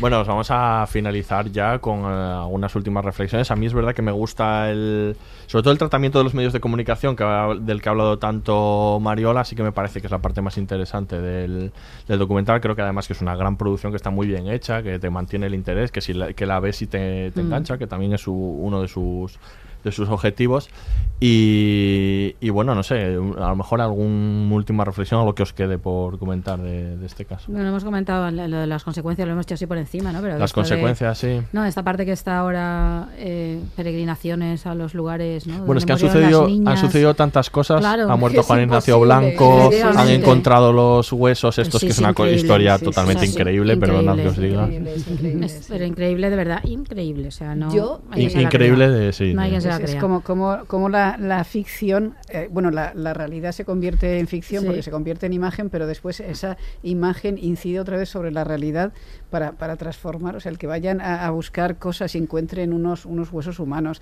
el que sí la muerte tan, tan oportuna, o no oportuna, pero... No, estaba enfermo ya cuando. Sí, sí, sí, sí, muerte. sí, pero bueno, sí, pero justo ahora, pero ¿no? Justo- está ahí justo debatiéndose. ahora hace como si, si lo que se- fuera realidad después se ha convertido en, en un relato fílmico, pero el relato fílmico incide y salta sobre otra la Sí. realidad para producir más Sí, realidad. Eso me llama. es, sí. Yo lo que quería decir es que las críticas que, o sea, a mí me parece una buena producción. O sea, eh, concuerdo contigo, Da- David, en que eh, hay un trabajazo, se narra mm, lo que se quería narrar, hay un- un- una reflexión sobre cómo se construye ese relato a través de las televisiones. De todas formas, yo quería puntualizar pues lo que ha ido saliendo por, por aquí. Podría haber sido más enriquecedor a lo mejor completarlo con diversas cosas, pero cada uno hace la, la serie que le da la gana. No cabe duda. Eh, no, eh, yo sí quiero incidir en lanzar un mensaje a las nuevas generaciones de periodistas, porque eh, una de las cosas del documental es, se puede decir que no, se puede reflexionar sobre las cosas que haces cuando estás delan- mm, trabajando en un medio de comunicación. Y quiero acabar con una anécdota, que esto es muy televisivo. Eh, yo recuerdo haber ido con un amigo cámara, que esto lo cuento en un- en, eh, reflexionando sobre el documental, que yo me acordé esa noche cuando grabé con, con Ramón en la entrevista para esto. Eh, recuerdo haber ido años después cuando en Chuy de Alcácer que hacíamos reportajes de color como para mm, nutrir aquel, aquellas dos horas y media Tremendo. Y recuerdo haber ido con el cámara a casa de Rosa Folk a ver cómo estaba tantos años, de- cinco años después de la muerte de las niñas, cuando estaba en el Yui. Y recuerdo haber entrado, la señora nos habló, nos abrió su corazón, nos abrió su casa y recuerdo haber entrado en la casa, en la habitación de eh, la niña. La habitación estaba como un mausoleo, ¿sí? Yo me senté en la, pues, entré en la habitación con mi cámara al lado, pero no íbamos a grabar. La señora nos iba a enseñar la habitación, Rosa Folk. Y la señora se sentó en la cama, es que me pone la carne de gallina todavía pensarlo, y la señora se sentó en la cama, cogió un peluche de la niña y se puso a llorar. ¿Sí? Entonces yo lo que pensé en ese momento, eh, con mi cámara al lado, fue, yo como periodista, fue, por favor, por favor, que esté grabando. Yo miré al cámara, el cámara me miró a mí, me hizo una especie de gesto de asentimiento, eh, era un código entre nosotros. Eh, yo se lo hice en, plena, en plenas facultades mentales, eh, como eso se emitió en la televisión, y yo lo único que pensaba en ese momento era eso. Sobre eso se puede reflexionar y puedes hacer propósitos de enmienda y puedes decidir que no lo vas a volver a hacer, porque eso no aporta nada a la humanidad, ¿no? Hace mucho mal, eh, no solo en la violencia de género, sino en general esa sería un poco eh, la conclusión. Me he puesto un poco. Mm, um, sería, perdonadme. Muy buena epílogo. Poco que añadir a esto. Miquel, ¿algo que añadir? No. ¿Alguna experiencia con.? Eh, no. No. no, no, no, no, no, no, no he tenido ninguna experiencia similar. O sea, no, no. Aparte, no, es que sobre todo. Bueno, yo creo que sí hay una parte importante, y lo has dicho, es verdad que igual sí que somos más conscientes. O sea, quiero decir, eh, los periodistas de hoy en día incurrimos en, innumerables errores y excesos demás, igual sí que somos un poco más conscientes, porque yo salvo un poco de la conciencia, un poco lo que pasó por entonces, pero bueno, quiero, quiero cre- creer que por lo menos de aquello de todo aquello se, se aprendió. No lo sé, no, no tengo nada más que añadir ahora. Bueno, pues cuidado con el análisis de los huesos, que igual tenemos segunda temporada. ¿eh? Es que eso me- es que yo eso no quiero Pero que la gente se fue allí con un bocadillo. No, Yo no no, quiero o sea, la en Da igual, una no, pareja no, que se fue con un bocadillo a, un sitio donde habían encontrado las muertas. O sea, de verdad. Y La aparte gente que hace eso. se encuentran unos hue- no. Y luego decir que no tener responsabilidad a los espectadores, perdona. Pues mira, te has visto, te has visto Chernobyl, te vas un rato allí a Chernobyl, luego te es. ves así y, así funciona la serie Filia, Aurea. Que la gente va a la casa a hacer fotos, ¿no? De verdad, es que es demencial. Terrible. Bueno, vamos a, dejar, vamos a aquí, ahí. Muchas gracias, queridos. Mariola A ti, de Rosa, verdad. muchísimas Sí, gracias gracias. por haber Sí. venido. Eh, Miquel y Aurea, eh, nos vemos en septiembre, ¿no? La siguiente temporada, la, la sexta. Se- seis tuvo Los Soprano, eh, cuidado. Por cuidado favor, con ¿me esto. podéis estoy- invitar la próxima vez para una puta comedia? Para una comedia. Venga, Venga, prometido. queda- queda ahí te la debemos, esta La te la debemos. La sí, que- una comedia. Te la debemos. Pues aquí se despide el. Pero tipo los sopranos, los serrano o algo así. Lo que sea, No, me la vale que- cualquier la que- cosa. la me que- vale la la que que, quiera se Vale. avecina incluso. La próxima, pues eh, la próxima eso. temporada la que, la que se avecina con Mariola Cubey. Y a Mariola hablando de la que se avecina. Vente, Rosa. de Parchís. De ah, bueno, De no, Parchís, me- sí. mucho mejor, mucho mejor de Parchís. De Parchís, Con Parchís sí. nos despedimos. Se despide el Laboratorio de Investigación de Series hasta la próxima temporada. El único podcast seriéfilo con 0% de morbo y 100% de análisis. Hasta la próxima.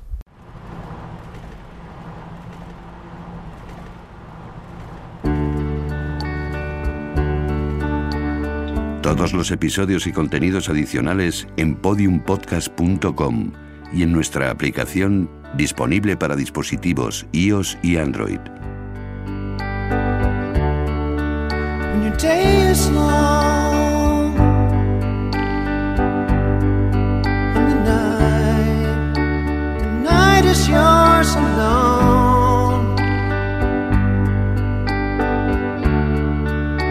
sure enough